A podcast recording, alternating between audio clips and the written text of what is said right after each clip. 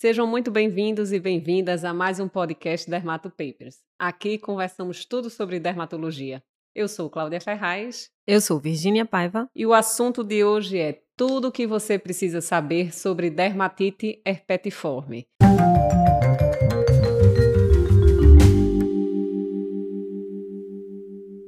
Então vamos lá, Virginia, conversar um pouquinho sobre esse assunto. A gente sabe que a dermatite herpetiforme faz parte do grande grupo das buloses autoimunes Exatamente. ou imunomediadas, digamos assim, e acabam sendo relativamente frequentes na dermatologia, fazendo diagnóstico diferencial com outras condições que evoluem com bolhas mais frequentes, como herpes, como impetigo, mas a gente tem que ter de forma bem clara a ideia do que se trata, como se manifesta, de onde vem, para a gente aprender a conduzir essa condição de melhor forma, né? Isso, com E aí eu já pergunto para você, qual seria então a patogênese da dermatite herpetiforme? Então, é, a gente sabe, né, que a dermatite herpetiforme ela está relacionada com a doença celíaca, né? Isso. Então, assim, a gente memoriza isso, mas a gente precisa entender o que que acontece, né, em relação ao glúten, para a gente desencadear aí a dermatite herpetiforme. Então, o que acontece é quando o paciente ele ingere o glúten, né, as substâncias nos alimentos que contêm glúten, a substância gliadina, logo que ela é absorvida, ela vai sofrer ação, certo, da enzima transglutaminase, certo, num processo de desaminação. E essa é, gliadina ela vai se ligar a receptores nos pacientes que têm essa predisposição genética, essa sensibilidade, e aí vai gerar ali a produção né, de citocinas inflamatórias, de autoanticorpos ali contra a transglutaminase. E esse, esses anticorpos que são do tipo IgA contra a transglutaminase, né, vão estar tá ali na corrente sanguínea e quando chegar ali perto da pele, pode sofrer uma reação cruzada com a transglutaminase epidérmica, certo? E aí essa reação cruzada é que vai gerar, né, uma reação inflamatória na epiderme, uma quimiotaxia de neutrófilos, né, e aí a gente vai ter a formação das bolhas, né, e de toda a clínica aí da dermatite herpetiforme. Dessa vez o glúten tem culpa, né? O tem. glúten tem, leva tanta culpa aí de graça sem relação é. né, causal. E aqui, nesse sentido, a gente sabe que eh, o glúten faz parte da patogênese. Então, se ele é o gatilho de início de toda essa reação inflamatória, todo esse reconhecimento imunológico, a gente naturalmente vai precisar afastar isso no tratamento e evitar para que essas crises não continuem acontecendo, né? Isso aí. E aí, como é que se manifesta, então, a dermatite herpetiforme? Quando é que a gente vai suspeitar do ponto de vista clínico, né? Porque se for por questão é, intestinal, às vezes fica muito vago a gente já suspeitar algo de pele. Do ponto de vista dermatológico, quais seriam os achados da dermatite herpetiforme? Então, é, o paciente, né, ele vai apresentar uma erupção que é pápulo vesicular, certo? E geralmente é, aparece aí em áreas, né, extensoras, né, de cotovelos, de joelhos, couro cabeludo, né, nádegas, são as áreas assim que apresentam mais, lesões com mais frequência. Isso geralmente de forma simétrica, né, como a gente vê aqui na, na, na imagem. imagem Olha, né? é bem comum em área extensora, né, Virginia? Isso. Então, ó, na área frontal aí dos joelhos, né, na área extensora dos cotovelos e braços, geralmente vesículas que não são tão grandes, né? Isso, Virginia? Isso, geralmente não são grandes, né? Às vezes aparece até uma pápulazinha urticada com microvesícula na superfície, Isso. também é uma outra forma de apresentação, né? E a gente vê a simetria, né? A simetria realmente é uma coisa, é que uma característica atenção. que chama atenção. E às vezes você está buscando ali, por ser uma bulose, você fica buscando a bolha, né? Isso. né? E é importante a gente saber que a, essa patologia ela é extremamente pruriginosa. Muito, muito. Muito. O paciente coça muito. Então, é. quando o paciente chega, ele praticamente já, já arrancou, né? Já escoriou todas as lesões. Então, o que a gente vê com frequência é são crostas, escoriações. É, área ulcerada, né? Exatamente. Isso. Então, quando a gente vê geralmente essa área ulcerada bem arredondada, uma crostícula em torno, né, de uma área um pouco mais eritematosa, a gente pode pensar, o raciocinar que aquilo ali foi uma vesícula, né? Foi uma bolha. Isso. Que além de ter o prurido, são áreas comumente, assim, locais de trauma, de trauma. né? Então, às vezes, na região glútea, cotovelo, joelho, que bate. Então, até uma vesícula que o paciente, porventura, não tenha coçado, você dificilmente vai flagrar a maioria das lesões em forma de vesícula ainda, né? Exato. Então é bem importante isso daí. E aí, a gente já sabendo é, da clínica, né? né? Da parte na possibilidade, já sabendo, você suspeitou o paciente com muito prurido com essas lesões em topografia bem típica. Como é que a gente poderia investigar para fechar diagnóstico desses pacientes? Por onde é que a gente começaria essa investigação? Então, a gente vai precisar fazer a biópsia de pele, né? E aí, a gente vai precisar de dois fragmentos, já explicando aí, por ser uma bulose autoimune, né? A gente vai precisar começar com isto patológico, né? E vai precisar também do exame da imunofluorescência, que a gente já comenta. E para a gente coletar esses, é, esses dois fragmentos, é importante a gente saber onde, né, Claudinha? Isso. Porque assim, o pessoal fala a ah, biópsia, mas o, o local, né? Como é que você vai coletar essa, essa esse fragmento é super importante para você conseguir definir aí seu diagnóstico. É, primeiro a gente tem que saber o que é que está procurando, né? Que eu digo, biópsia em dermatologia nem sempre é pontuada, diagnóstica de imediato pelo médico patologista, né? A gente tem que saber o que está procurando e a área adequada para biopsiar. Exatamente. E aí vem, vem a luta da gente procurar a vesícula íntegra. Isso. O ideal, aí, Regina, o, o ideal, ideal né, é que você consiga encontrar aí uma vesícula íntegra, né? E essa vesícula ela precisa re ser retirada intacta, tá? Isso. Como são lesões pequenas, às vezes um punch maiorzinho, né? Um é, punch, punch 6, é. isso, você consegue tirar. Ou mini não... fuso, né? Isso, ou fazer um fuso para retirar realmente a vesícula íntegra para poder mandar para o patologista, tá? E é interessante lembrar que se você, por acaso, tiver sorte e tiverem várias vesículas, quanto mais recente a vesícula, melhor o infiltrado inflamatório que provavelmente o patologista vai encontrar. Então, se tiver vesícula grande, velhinha e uma mais novinha, pergunte logo ao paciente qual é a mais nova, o que você Isso. não tinha notado, ou que está ainda bem turgidazinha assim, essa é a melhor para ser biopsiada. Exatamente. E aí, esse fragmento você vai colocar no formol, né? E aí ele vai ser analisado pelo, pelo é, patologista. Passa aí, por favor. E aí, o achado, né, é clássico, o achado da dermatite petiforme, né, que mostra esse infiltrado neutrofílico bem intenso nas papilas dérmicas, tá? A gente vai ter essa clivagem subepidérmica, né? E a presença desse infiltrado neutrofílico nas papilas. Bem rico, né? Isso. Olha a presença, olha quanto neutrófilo na papila, né?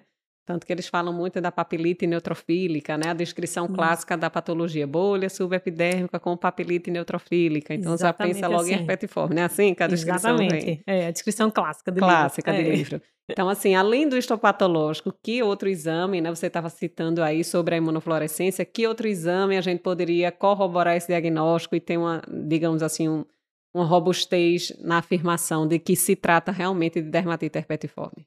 Então, aí o outro fragmento que a gente vai precisar coletar, né, que a gente já coleta os dois de uma vez, Sim. é justamente um fragmento para realizar a imunofluorescência, tá? Esse fragmento não é da bolha, tá? Esse fragmento é de uma região perilesional. Isso. Isso. tem que ser uma área eritematosa próxima à lesão, tá? Para poder ser feita aí a imunofluorescência.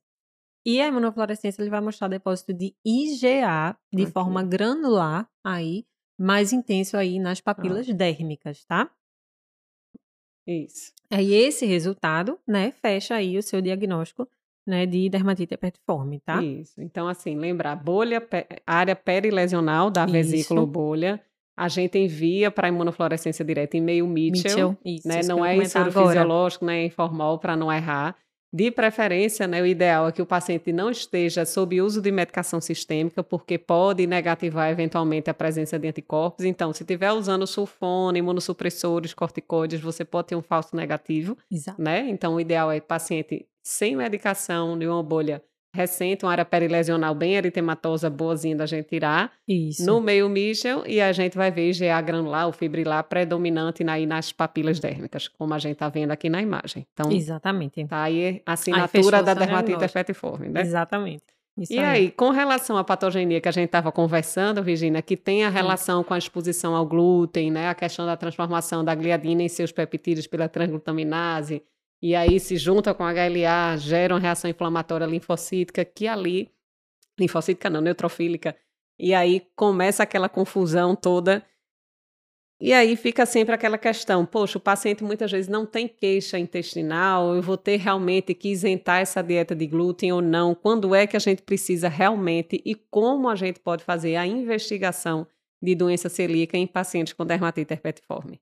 Então, é, a gente sabe, né, que não é tão comum o sintoma, né? A gente vê que os pacientes que têm dermatite herpetiforme em torno só de 20% vão apresentar algum sintoma gastrointestinal, tá? Isso eu já fico alerta. Não esperem porque você pensou em dermatite herpetiforme que você vai perguntar: tem distensão, tem diarreia, alteração de ritmo intestinal?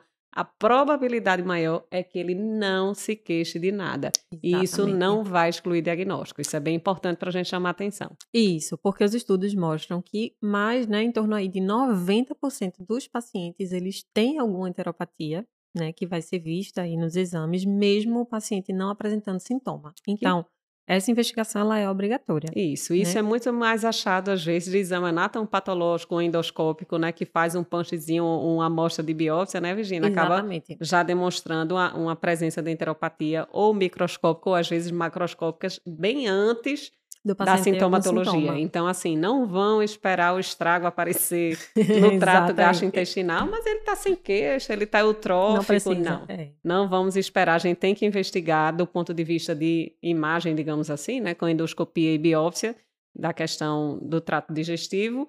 Mas a gente tem outros exames também que a gente pode fazer. De triagem, né? Séricos, de, de triagem. O que, é que a gente pode fazer? Então, a gente sempre precisa pedir aí, inicialmente, uma dosagem de IgA total, tá? E os exames assim mais específicos, que são a antigliadina, antitransglutaminase e antiendomísio, né? Todos IgA, tá? Isso. tá? Então, vai solicitar esses exames para o paciente, ver também a questão da endoscopia, encaminhar também para acompanhamento no gastro, mesmo paciente que não tenha sintoma, tá? É, e só para entender, a antitransglutaminase tende a ser a mais sensível, né? Então, tem locais aí no Brasil que não têm acesso a fazer todos os anticorpos, geralmente eles pedem antitransglutaminase, que tem uma positividade maior, o IGA total, já tive muito residente que perguntou: para que, que eu vou pedir IGA total? Gente, infelizmente, alguns indivíduos têm deficiência de IGA.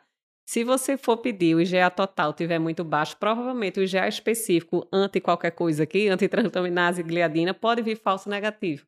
Então, o IGA total é só para você ter uma referência de que eu posso aferir é, é, digamos, os marcadores específicos de IgA das outras, dos outros sítios, digamos assim. Então, IgA Isso. total, ok, eu vou validar a pesquisa do IgA antitransglutaminase, antigliadina e antendomisa. É só para o raciocínio clínico.